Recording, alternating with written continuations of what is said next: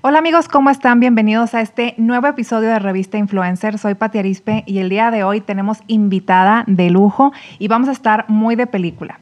Ella es licenciada en comunicación, y desde niña siempre soñó ser periodista de entretenimiento y hoy en día no solamente ha logrado eso, sino ser especialista en radio, televisión, medios digitales y muchísimas cosas más. Ella es Gaby Cam, Gaby Camacho, bienvenida. Muchísimas gracias por estar aquí con nosotros. Gracias, qué bonita presentación. gracias por aceptar esta, esta plática que nos la vamos a pasar padrísimo.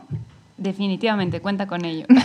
tengo miedo, tengo miedo de lo que vamos a revelar aquí. ¿Por qué? ¿Por qué? No sé, no sé. No suelo hablar mucho de lo que hay detrás de mi trabajo, pero siempre es muy divertido. Nos vas a contar tu vida que ha sido muy interesante con una trayectoria impresionante no me puedo quejar. Oye, Gaby, bueno, platícanos, tú desde chiquita ya estabas familiarizada con todos los medios de comunicación, con una mamá periodista. ¿Cómo es que empiezas a soñar con ser periodista? Eh, bueno, descubrir como tu vocación y hacerla hoy en día tu profesión. Es una historia muy larga. En efecto, yo crecí con mis dos papás periodistas, ambos de periódico. Entonces, pues mi vida transcurrió entre redacciones y em, rotativas. Y yo veía cómo se hacían las cosas. No necesariamente me llamaba la atención, pero desde niña escribía mucho. Siempre me gustó escribir. Tenías tus diarios y todo. Claro, y escribía poemas súper ridículos. Ay, yo también. ¿En serio? sí. A ti. Oye, pero además yo iba a la escuela, o sea, yo en la escuela iba con la directora de, tengo un poema para el Día del Padre. Y los publicaban en la... En la circular de la escuela y demás. Perdona a todas mis compañeras de la escuela que tenían que leer estas cosas. Qué pena. He mejorado y ya no hago eso. Pero claro que ganaste premios, ¿verdad? Pues mira, es curioso. Hace poco regresé a mi, justamente a mi preparatoria a dar una plática y fue muy chistoso porque la única vez en mi vida que me atreví a hacer algo en público, porque yo era muy tímida, la verdad, cuando era niña no, no era nada extrovertida me frisé ahí me quedé como con el discurso en la... Fue horrible, fue horrible. O sea, me puse a llorar después de practicar mil años, no pude dar el discurso. La verdad es que no, no era muy buena para hablar en público, nunca lo fui. Pero me gustaba mucho hacer preguntas. Siempre fui una persona muy curiosa. Y me acuerdo mucho de un momento que te va a dar risa de mi vida que yo era mega fan de los Backstreet Boys porque pues era una niña. ¿no? Ah, yo también. No me juzguen, todavía soy, todavía no me juzguen.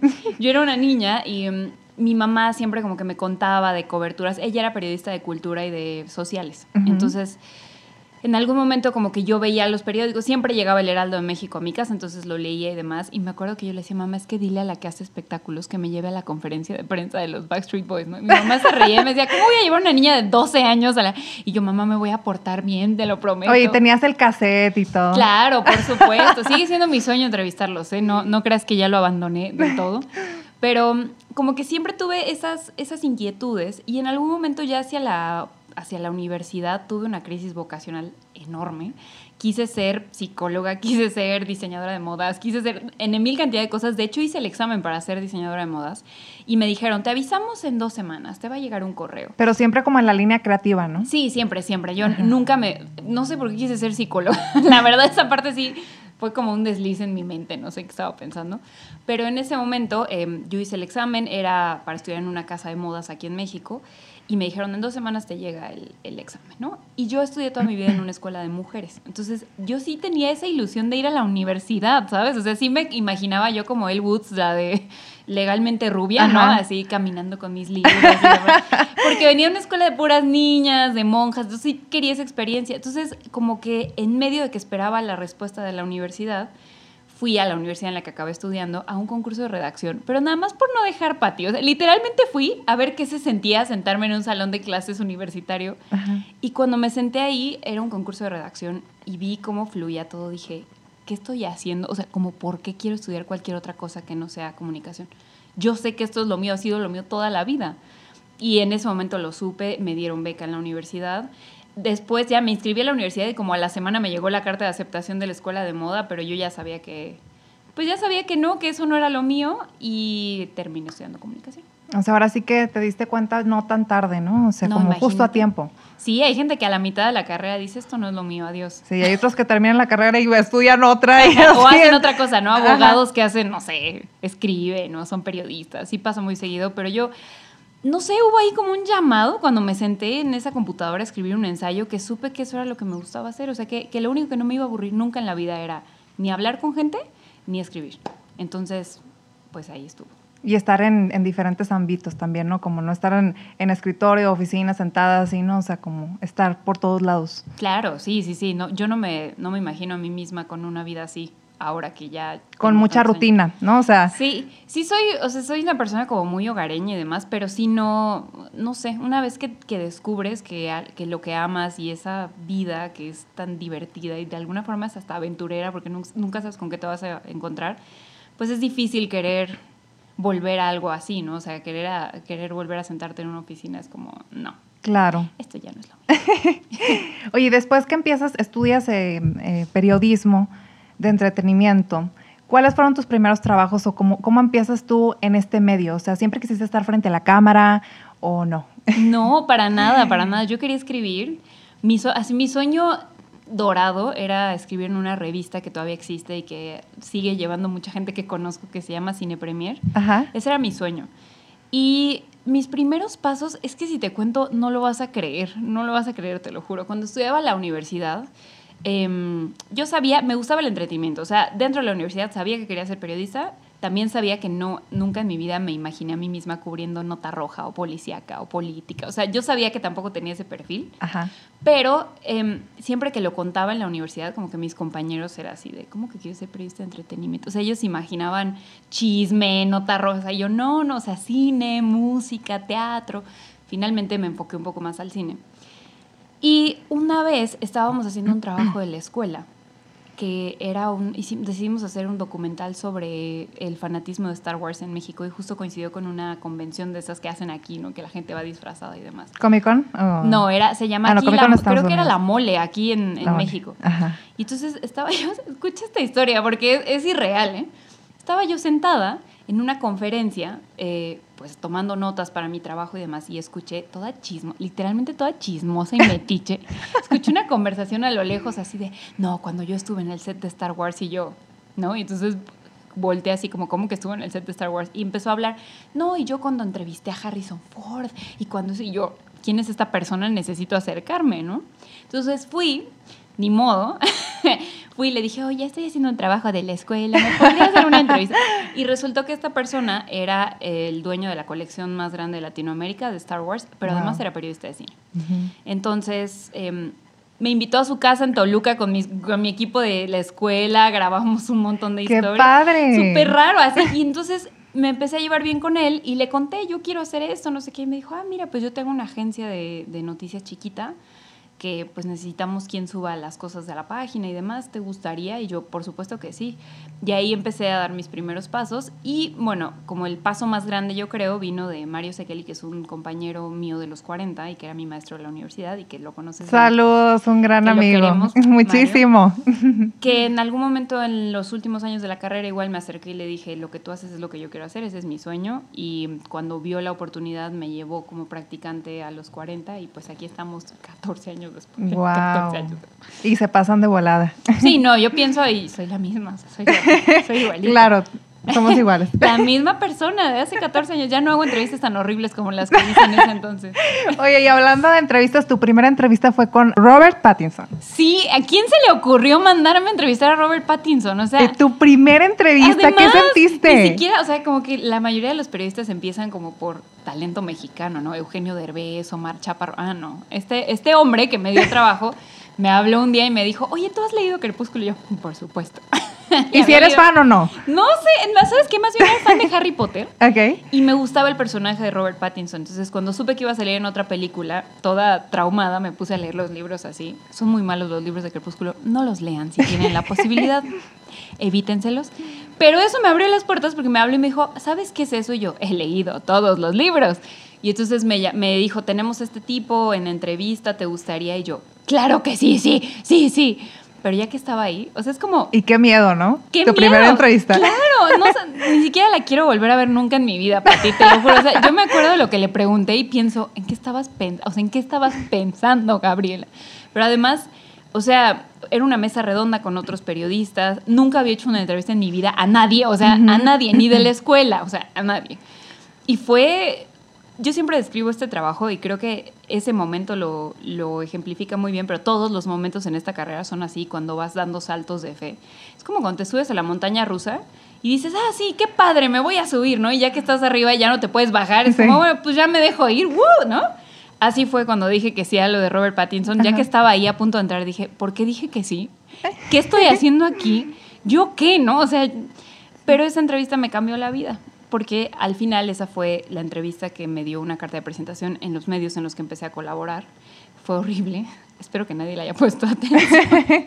Pero fue la que mostraste en otros medios para entrar. Claro, porque lo que ocurría es que en ese momento, en la agencia donde yo estaba, yo era la community manager o, bueno, la webmaster en ese momento. Yo sé que muchos de ustedes no saben qué es un webmaster, pero es el que actualizaba las páginas de internet. Y entonces yo hice esa entrevista, llegué, la traduje, la subí, pues claro, era todo era estaba en mis manos todo el proceso de subir la nota y como fue de las primeras que sacaron de la visita de Roberta a México y no sabíamos qué tan grande era porque ya tenía una cantidad de fans así, hasta rompieron las puertas de Santa No, es que esa película fue tremenda. Pero todavía no se estrenaba y las fans así arrancándole el cabello en, la, alfombra, o sea, en todos los eventos tirando puertas. Le fue muy bien esa entrevista y eh, cuando quise empezar a colaborar ya en otros medios, ya, ya aprendiendo y sabiendo lo que estaba haciendo o queriendo aprender a hacerlo, em, pues esa fue mi carta de presentación. Tu Golden Ticket. Así es. Oye, lo volviste a entrevistar ahora que hizo la película de, de, Batman. ¿Qué has sentido como de aprendizaje desde esa primera entrevista hasta esta última? Primero que nada. ¿Te reconoció o no? No, ¿sabes qué? Es que después de esa entrevista de Crepúsculo, yo lo entrevisté todas las de Crepúsculo. me tocó cubrir prácticamente todas las películas. Entonces, sí hubo un punto en ese momento en el que cuando yo llegaba a las entrevistas ya me reconocía, pero me reconocía más Taylor Lautner que, Robert Pattinson. Taylor hasta de pronto entraba yo a la entrevista y era como, Gaby, y yo, cómo me llamo este tipo?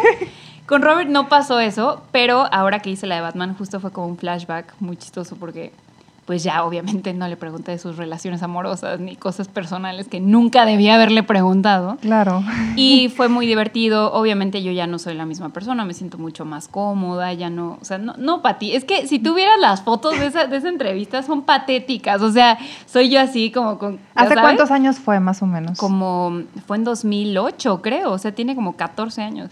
Sonrisa congelada, ya sabes, toda tiesa así de, hi, ¿no? Luego haciéndole unas preguntas que yo dije, bueno, ¿qué? O sea, porque además en las mesas redondas hay más periodistas. Entonces, lo que tú preguntas, al final lo usan todos los medios. ¿Quién iba a usar mis preguntas? O sea, ¿quién iba a usar? Ah, sí, Robert ha tenido unas, unas relaciones muy intensas. A nadie le importaba eso, pero ahí estaba yo, haciendo el ridículo. Pero bueno, te sirvió para el día de hoy, lo que eres, lo que has logrado y todo. Eso sí, sin duda. Y yo creo que ningún paso es pequeño y o sea, ninguna experiencia, sea buena o sea mala, eh, no suma. O sea, todas te suman para bien o para aprender. Todos son aprendizajes. Exactamente, pero sí, sí creo que sí fue una horrible entrevista. no lo voy a negar. Pero ya con Batman ya bien segura. Ya, claro, yo así de ahora sí ya llevo muchos años. Te prometo que no te haré preguntas. No, y yo creo que en esta, o sea, en esta etapa de la carrera de Robert Pattinson, yo le hago esas preguntas y me corren de la entrevista. O sea, yo no sé en ese momento su publicista haber dicho, ay, qué tierna niña. O sea, no, no creo que no entiendo cómo es que nadie dijo, ¿por qué le está haciendo esas preguntas? Te lo juro, siempre que recuerdo eso me da entre vergüenza y felicidad todo al mismo tiempo ver cuánto he crecido. Claro. Pero sí. Oye, me, da curiosidad, ¿te avisan mucho tiempo antes del personaje que vas a entrevistar o de un día para otro? ¿Cómo es? De todo, de todo. Puede ser con anticipación, todo depende. Las películas, siempre que estrenan, tienen ciertos días de prensa y dependiendo del tamaño de la película, algunas pues lo tienen con mucha anticipación, ¿no? Porque hay Em, preparan a veces experiencias, las entrevistas son en otro lugar, ¿no? Por ejemplo, esa, la de Batman, fue ya por Zoom, porque fue en época de pandemia, pero varias veces me tocó entrevistarlo en, en, Los Ángeles, por ejemplo. Y ahí como que sabes con más antelación y a veces la verdad es que te enteras así de pasado mañana tienes una entrevista y siempre sabes con un poquito de anticipación, porque en el periodismo de cine es indispensable ver las películas antes de hacer las entrevistas. Claro. Entonces pues se tienen que avisar para que un día antes vayas y veas la película y demás, pero depende, o sea, depende mucho del estreno. Oye, y aprovechando de que hablas de Los Ángeles, otra de tus primeras coberturas internacionales fue una que te mandaron a hacer una actividad con este Brad Pitt, que les estaban enseñando algo de cocina y estaban preparando guacamole y entonces, bueno, pues eh, como este factor sorpresa se van a... Mm, eh, preparan el guacamole y luego llega él con los comensales y les empieza a servir guacamole. Así es. Entonces, ¿tú qué piensas acerca de este tipo de, dinámicas que se están utilizando ya más con las estrellas, como para hacer videos virales, eh, que los fans estén como más en comunicación, que, esté como esta, este, tipo distinto de, de comunicar? ¿Qué piensas acerca de esto? A mí me gusta mucho, me parece que así tiene que ser. Yo disfruto mucho hacer entrevistas convencionales, la verdad, porque eso es, eso es lo que sé hacer. Y cuando de pronto tengo que hacer entrevistas concepto, que así les llaman, em, pues siempre hay como un poco más de presión porque no solo es una entrevista, hay una conducción de por medio, no sabes si la dinámica que estás proponiendo va a funcionar. Los artistas y sus publicistas son un poquito mm, especiales, como tú nunca puedes hacer ver mal a un artista, ¿no? Entonces, que te aprueben una dinámica es muy complicado. El, el tema de Brad Pitt fue una idea de la distribuidora, fue una idea de Paramount que literalmente me avisaron ese día, ese mismo día, Pati, me avisaron, te vas hoy en la noche a Los Ángeles. Y cuando iba al aeropuerto me marcaron, ah, y vas a hacer guacamole. Yo creí que era broma. Obviamente dije, ay, ¿cómo voy a hacer guacamole con Brad? ¿De qué me están hablando? Y no, no era broma. Entonces, siento que eh, a mí me gusta, o sea, me gusta que también se esté abriendo el medio a otras personas porque creo que pueden dar algo que no necesariamente los periodistas podemos dar, ¿no? Como este lado humano de los artistas, verlos hacer más cercanía. Otra cosa. Sí, claro. Sacarlos un poquito de contexto también, que ellos se diviertan más, porque estos días de prensa son, o sea, 25, 30, 40 entrevistas seguidas una tras otra tras otra donde les preguntan lo mismo. Claro, es, es, es agobiante también para debe ellos. Debe ser horrible, debe ser horrible. Entonces, yo creo que está, está bien que haya ese tipo de dinámicas, pero sí creo también que que uno tiene que ser muy respetuoso con, con, el arte que ellos están haciendo. O sea, para mí sí es importante cuando hago ese tipo de dinámicas que haya contenido también, ¿sabes? O sea, que no solo sea como, vamos a poner a Brad Pitt y que se vea cómo se preparan los tacos, ¿no? Sino dentro de esa dinámica que a lo mejor podamos descubrir algo de él o que nos pueda contar algo de la película. Yo creo que siempre que haya respeto entre ambas partes y que haya disposición, porque también a veces tú sabes que te aceptaron una dinámica y el artista tiene cero ganas de hacerla, ¿no? Entonces no funciona. Claro. Pues yo creo que es una buena forma de sacarlos un poquito de su zona de confort, ¿no? Sí, de, de las entrevistas tradicionales que siempre se han hecho, ¿no? Sí, claro. Sí, sí, sí, de acuerdo. Oye, hablando de películas, una película que no se pueden perder, que es la de Top Gun Maverick. Esta película, bueno, sabemos que Em, uno de los hombres más difíciles para entrevistar es este Tom Cruise. Es una persona, no porque sea mala, sino es, es especial, es selectivo también. Y fuiste elegida para hacer la entrevista para esta premier. Y no solo eso, también maestra de ceremonias para la premier de toda Latinoamérica, que bueno, fue aquí en México, de la película. Em, y bueno, fuiste seleccionada primero por el equipo de Paramount y luego por el equipo personal de, de, de Tom Cruise, ¿no? Entonces, ¿Cómo te preparas para un evento de esa magnitud? Top Gun fue un evento muy distinto a todo lo que he hecho antes por el tiempo con el que me avisaron. Eh, todo fue muy raro. Eh, en efecto, Tom Cruise, Tom Cruise es un tipazo, pero sus giras básicamente consisten en firmar autógrafos y dedicarle tiempo a sus fans. Él viene a eso, o sea, él no viene a hacer entrevistas porque es Tom Cruise. Realmente no necesita mucha publicidad para sus películas. Tú vas a verla porque está él. Y mm, yo había tenido ya la oportunidad de entrevistarlo uno a uno con la película del filo del mañana eh, en Londres y después, hace unos años, que eso fue creo yo lo que, lo que me abrió la puerta para Top Gun, hace unos años Paramount, cuando estrenaron Misión Imposible Fallout, eh, me reclutó a mí junto con Gaby Mesa, que es una influencer de cine a la que también respeto mucho. Nos contrataron para conducir eh, un streaming desde París de la alfombra roja, ¿no? Pero éramos las únicas dos personas plantadas en la alfombra roja. O sea, fue súper eh, nerve-wracking sería la palabra en, inglés, en español sería aterrador, porque sí fue aterrador. Ella y yo decíamos, las dos como que veíamos el contexto, ¿no? Las dos de vestido de noche en con, la, con la Torre Eiffel atrás y Tom Cruise y, Qué padre. Henry Cavill. Era como, ¿qué está pasando? ¿Cómo llegamos aquí? Las dos, ¿no? Hace poco justo hablábamos de eso. Y pasa, pasa eso, anuncian la visita de Tom Cruise con, con Maverick y en los 40 tenemos un concepto que se llama video chat, que es como una conferencia de prensa con fans, que la verdad es súper divertido porque los fans siempre tienen mejores preguntas que cualquier periodista que te puedas imaginar. y él aprobó esa dinámica, lo cual fue raro porque no dio entrevistas prácticamente, o habrá dado un par tal vez, y solo vino a la alfombra roja. Los demás sí dieron entrevistas uno a uno y demás, pero esa fue la única actividad que aprobó, ¿no? Y para aprobar esa actividad me pidieron mandar, pero hasta, o sea, yo creo que hasta mi RFC y mi carta de, de cumplimiento de obligaciones del SAT, así, ¿no? o sea, así, mandé todo, ¿no? Así, ahí les va, y, sí, y no tengo esto, y estoy vacunada, ¿no? O sea, y entonces em, aprobaron ese evento, era el único que había aprobado Tom Cruise, y ya pasó. Y yo pues estaba muy tranquila preparando mi evento, Pati, yo estaba como, bueno, vamos a escoger las preguntas de los fans y demás. Y un par de días antes, la chica con la que estaba coordinando todo me marca y me dice, podemos tener una junta mañana. Pero de esas llamadas que tú sabes que algo malo está pasando, ¿no? o sea, que dices... Que dices, híjole, ya siento algo. Algo pasó y no es bueno, ¿no? O sea, lo que me va a decir no es bueno. Y entonces me, me, acuerdo que eran como las doce y media de la noche. Y le digo, no me hagas esto, porfa, dime qué pasó. Ya dime qué pasó. No me, no me hagas esperar hasta mañana. Y ella me dice, bueno, te marco. Entonces me marco y básicamente eh, dentro de esta selección que tiene Tom Cruise para hacer entrevistas y demás, pues al parecer no le gustó ninguna de las opciones que le habían puesto. Eso fue lo que yo entendí. Y entonces em, la gente de Paramount de Estados Unidos dijo, a ver, la única persona que ha aprobado para conducir algo en, en México es esta chava, porque yo era además pues de las pocas personas que había que había, lo había entrevistado antes, Gaby Mesa también, pero Gaby iba a estar haciendo una, una actividad de TikTok eh, ya en la alfombra roja. Ajá. Y entonces, pues básicamente dijeron, vámonos a la segura, ¿no? Si ya la aprobó, seguramente la va a aprobar para la alfombra también. Y así fue.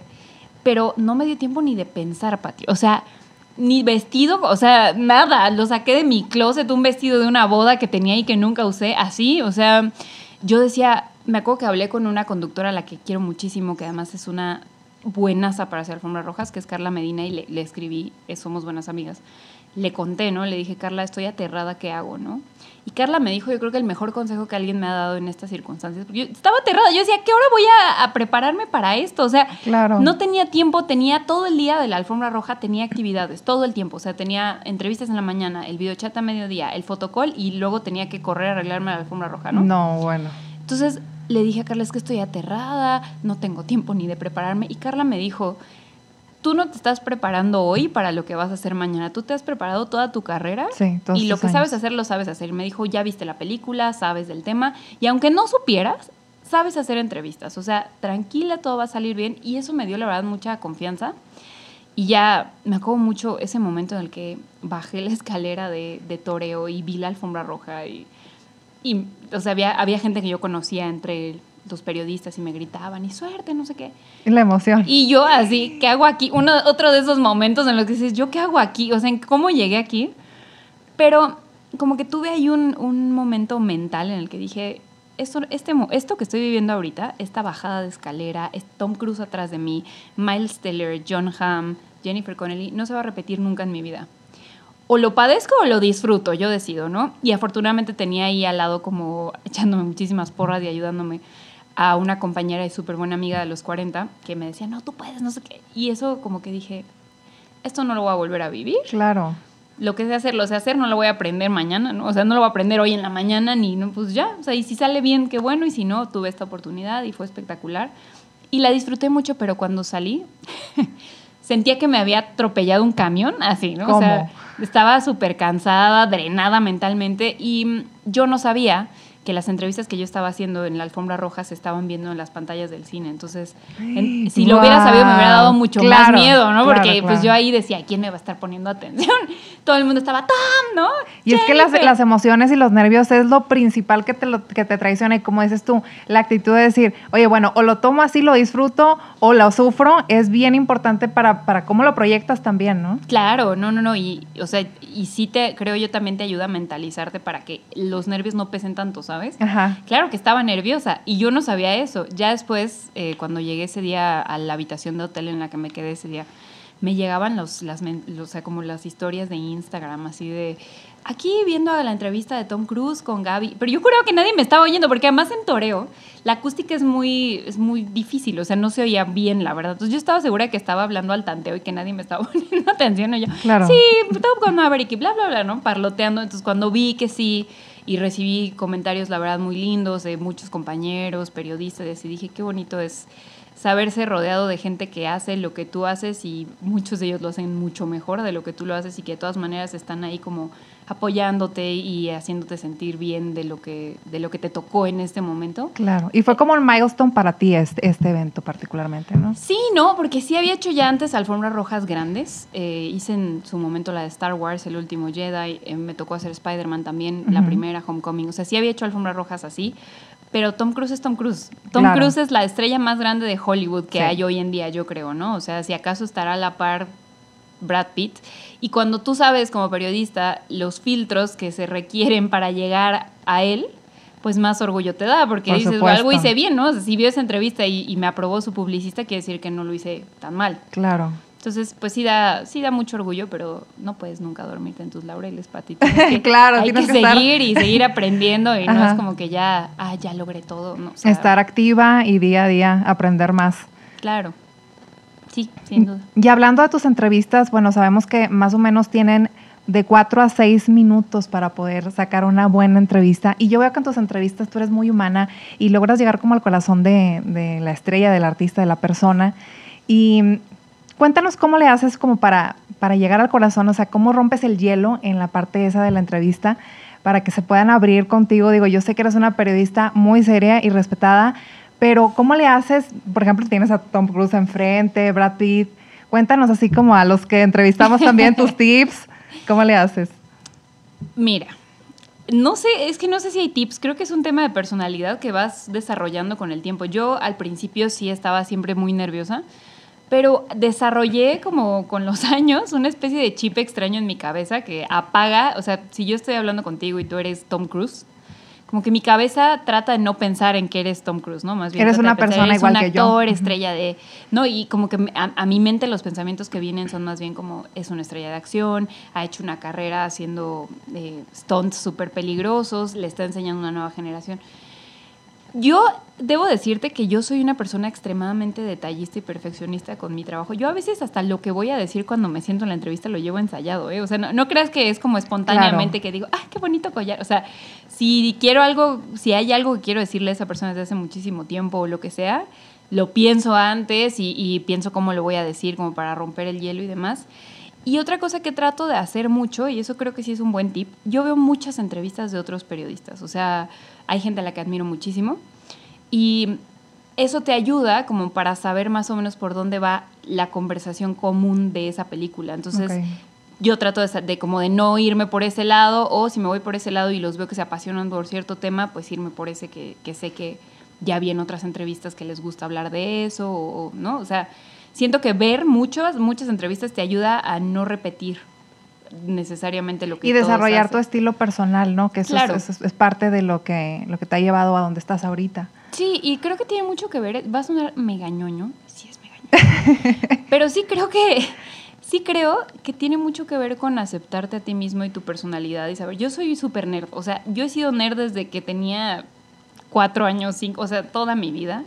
Y sé que lo soy, entonces no, como que ya acepté eso y ya lo abracé y esa es mi personalidad y puedo ser un poco eh, rara o, hago de pronto, soy un poco sarcástica y así. Y siento que suena súper, de verdad, súper ñoño, pero no hay mayor arma que tu propia personalidad. Yo pienso que las entrevistas, o sea, sí son, sí creo que el 50% es preparación y obviamente estar... Em, familiarizado con la persona con la que vas a entrevistar y, prepararte y demás, pero el otro 50% también es dejarte fluir, es ser conectar, tú. Conectar con la persona. Completamente, es ser tú y es también disfrutarlo, porque si tú la pasas bien, la otra persona generalmente la pasa bien. sí, suena de verdad muy tonto. Yo no te estoy diciendo de ninguna manera que llegues a una entrevista y tú siéntate y, ya, haz lo que... O sea, sí hay que prepararse, no, no es así. Sí.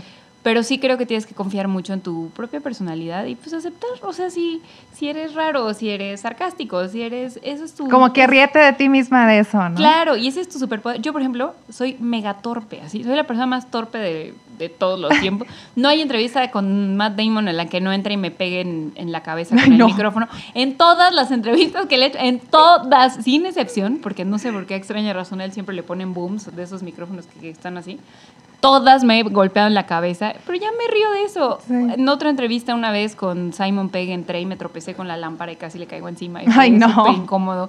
Y él se reía y yo me reía y él me decía, pero te sigues viendo muy glamorosa. Y yo, claro que no, casi te caigo encima, ¿qué es esto, no?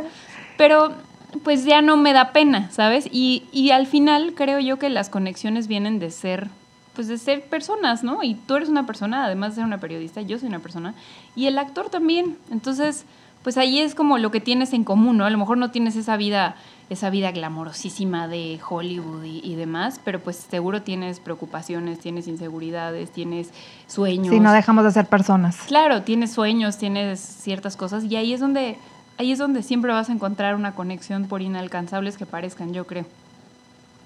Oye, Gaby, otro gran logro que tienes es que eres la voz principal de, de Warner.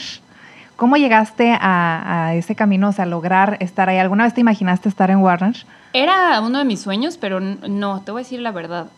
Hay un periodista de cine que es una de las personas a las que yo más respeto en el medio y que además es muy buen amigo mío que se llama Rafa Sarmiento. Él hace todos los comentarios de los Oscars en TNT y ha hecho cosas, es espectacular, o sea, es un tipo brillante con un sentido del humor. Y mi sueño era trabajar con él, la verdad. Ese era mi gran sueño. O sea, yo veía TNT y decía, es que yo quiero estar con Rafa Sarmiento. Entonces algún día le dije, mi sueño es trabajar contigo, no sé qué. Y, ay, pues gracias. Como a los dos meses un día me escribe, pero súper de la nada, y me dice, oye, me llegó este correo, ¿no? Y me manda un screenshot del correo y era así de, estamos buscando, oye Rafa, estamos buscando a alguien así y así, pero hace cuenta para ti que era yo, así, ¿no? No, Súper bueno. ñoña, casi, casi, que le gusten los superhéroes, que sepa de cine, que hable inglés, que sea conductora, que bla, bla. Y entonces me dice, Rafa, yo siento que eres tú, pero no sé tú cómo Mandado lo a hacer, haz de cuenta. Y yo así de, híjole, pues sí, sí, creo que no. Y entonces me acuerdo que me dijo, bueno, pues hay un casting, eh, te, le voy a pasar tu contacto a mi jefe, no sé qué. Va a haber un casting. El casting era en unas fechas donde yo me iba de vacaciones, ya tenía todo compradísimo. Y deja tú, ¿no? Por un trabajo uno sí dice, pues ya no me voy y me quedo. Pero llevaba a mis sobrinos, entonces de ellos dependían de que yo los llevara, ¿no? Entonces no podía cancelar. Y en su momento me buscó su jefe. Fuimos a comer y el jefe era fan de Star Wars y de todas las cosas que yo era fan, ¿no? Entonces nos caímos súper bien. Y me dijo, bueno, el casting, no sé qué es hoy, te vamos a hacer una fecha especial. Y yo, no, pues gracias, ¿no? Y me acuerdo que llegué al casting y vi salir a gente que yo dije, no tengo, pero ni la re- más remota oportunidad, porque yo había hecho televisión como segmentos y sobre todo radio y conducciones, no televisión digitales, porque en radio había hecho muchos eventos especiales, pero nunca había, o sea, nunca había hecho televisión, televisión, ¿sabes? Así como ya con cámaras, luces, etcétera. Ok. Y entonces llegué al casting, vi salir esa gente, dije, no hay manera, ¿no? O sea, no creo que vaya a suceder. El casting era, estaba también, había gente ahí que hablaba inglés mejor que los gringos, te lo juro. O sea, que yo decía, ¿de dónde sacaron esta gente, no? Que eran los que te hacían la prueba.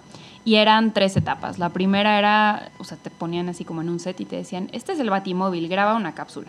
Y yo, ah, bueno, pues no sé qué. Entonces yo sacaba mis datos súper ñoños, porque sé muchos datos súper ñoños, súper ñoños. Y luego esa era la primera prueba. La segunda era una alfombra roja y te decían, ahí viene Justin Bieber, entrevístalo. Y era pues otro tipo que hablaba inglés perfecto.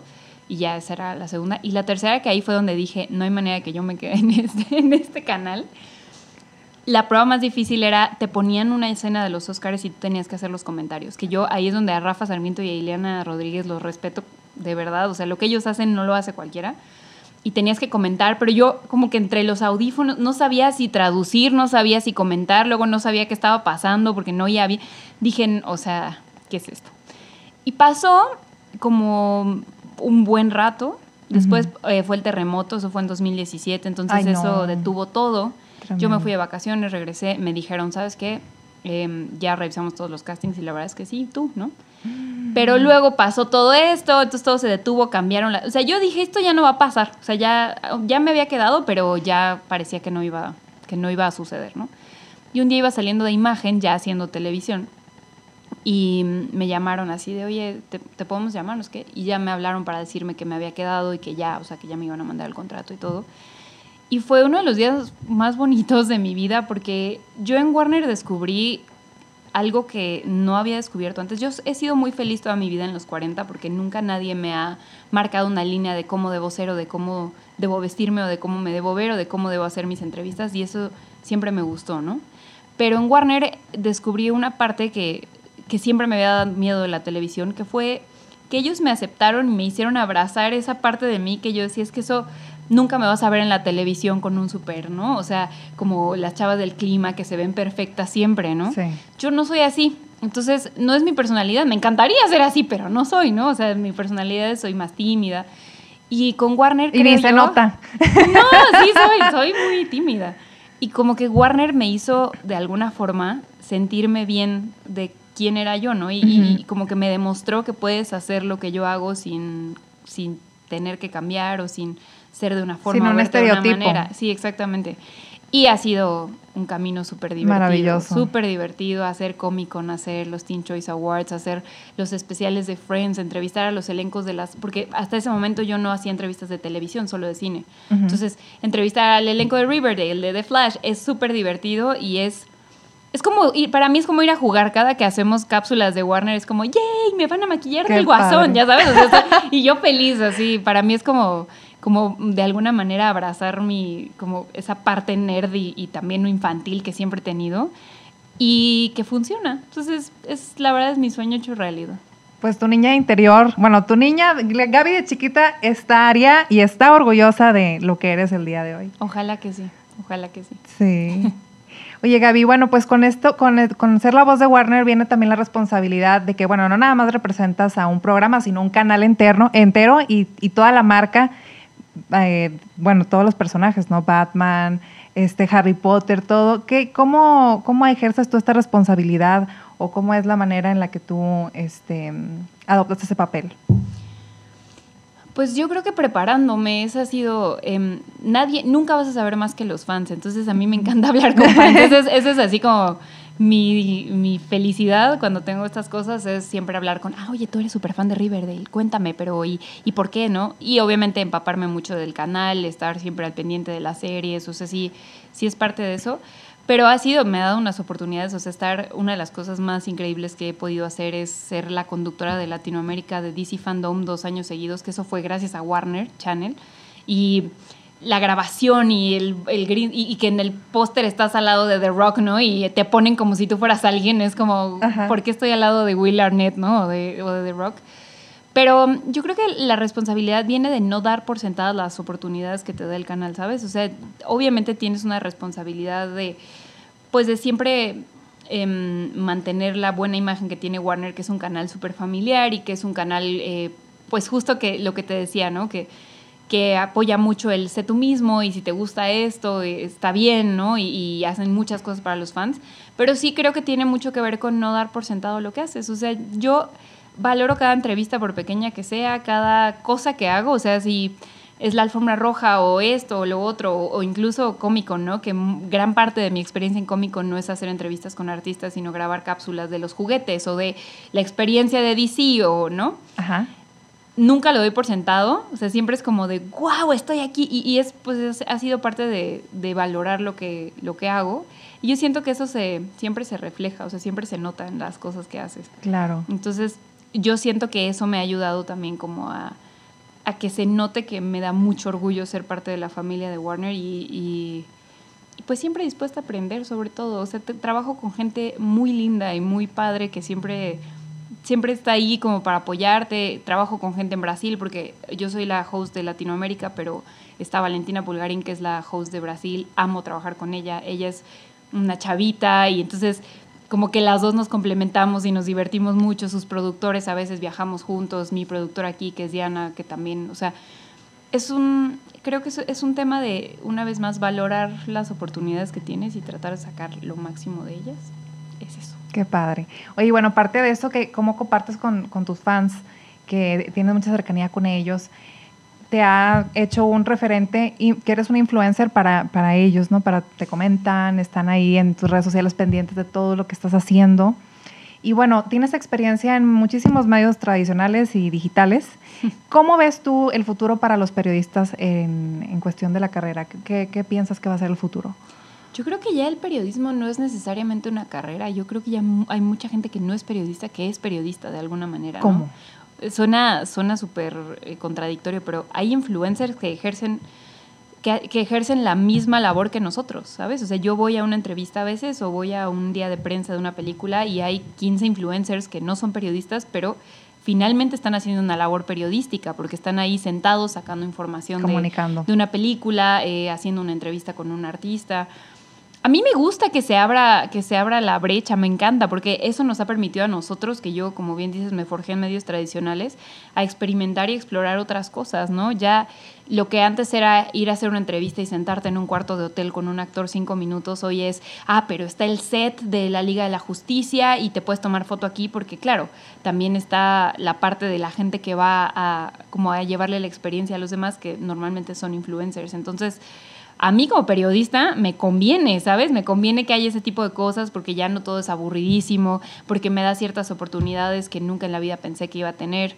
Em, y por otro lado, me parece que está bien que sea la misma gente, o sea, los mismos fans del cine, los mismos fans de los artistas, los que lleven la palabra de alguna manera, ¿no? Los que lleven la información y a mí me, gusta mucho que se hayan abierto eh, los canales. Además, bueno, tengo buenos amigos, influencers yo no, soy, yo no me considero influencer, pero no eres la primera persona que me lo dice.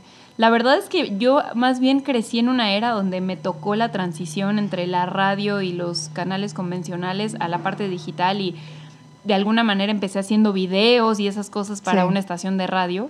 Pero yo ni siquiera tengo un canal de YouTube, o sea, ya lo tendré pronto, lo prometo. Ay, súper. Sí, me, me urge. pero, em, pero hay mucha gente, yo respeto muchísimo a gente como Gaby Mesa, Alex Montiel, que es gente que se hizo su propio medio. O sea, yo tengo el respaldo de una estación de radio, tengo el respaldo de un canal de televisión para obtener estas oportunidades, pero ellos tienen su propio respaldo. Y eso se me hace muy admirable. Sí, es parte de cómo inicia el término también de influencer, ¿no? Es así como como comienza. Claro, sí, tal cual. Pues Gaby, ¿qué futuros proyectos tienes, sueños, objetivos? ¿Qué nos pudieras compartir de tu futuro? Pues mi sueño, creo que mi sueño más grande en este momento es, eh, me encantaría hacer unos premios de la academia. Nunca he podido hacerlo, nunca he hecho ni el pre-show, ni la alfombra roja, ni nada. Y hay gente que me pregunta, ¿en serio nunca has ido a unos Oscars? Y yo, ¿en serio nunca he ido a unos Oscars? Me encantaría. Así que si alguien está viendo esto y me quiere contratar, llámenme, soy buena o trato. y la verdad es que eso, yo creo que ese es uno de mis grandes sueños. Y mm, pues por ahora también creo hay que evolucionar. Yo tengo muchas ganas de hacer mi propio medio, sí es algo que he tenido en mi mente mucho tiempo y que por una u otra razón, porque realmente soy muy feliz en los medios en los que trabajo, no he podido darle prioridad, pero quiero hacerlo. Y seguir aprendiendo y creciendo. Y la verdad creo que también ya ahorita mi prioridad es un poco más personal que profesional, ¿sabes? O sea, Profesional te sientes bien, bien, este, como realizada. Sí y no, yo creo que nunca te sientes 100%, o sea, siempre, yo soy una persona también ambiciosa, entonces obviamente quiero siempre más y más, y crecer y, y, aprender más y a lo mejor en algún momento me encantaría tener un programa de televisión o algo así. De radio soy muy feliz con el que tengo, con de película, pero pero también sí creo que en la vida hay que equilibrar, entonces también creo que ahorita a corto plazo mis prioridades vienen más como por el tema de tener una familia, de, de casarme, de toda esa parte que, que uno va dejando de lado cuando vive un sueño como el que yo vivo, que de pronto se te olvida que esa no es tu vida real, ¿no? Que tu vida real está en otro lugar y en otras personas. Pero la verdad que una en un millón, porque sinceramente es un sueño que muchísimos, muchísimos quisiéramos cumplir y no todos pueden. Entonces, pues muchas felicidades Gaby, muchas gracias por compartir todos estos logros, tips, consejos y te deseo todo el éxito del mundo, que sigas cumpliendo muchísimos sueños. Gracias por esta plática y sabes que bueno, esta es tu casa en Revista Influencer. Gracias Pati, la, la pasé muy bien y gracias por dejarme contarle a la gente algo que no sabían de mí. Al contrario, gracias a ti por la exclusiva aquí en, en nuestra revista. Yo feliz, yo feliz. Volveré cuando me vuelvan a invitar. Muchas gracias. A ti.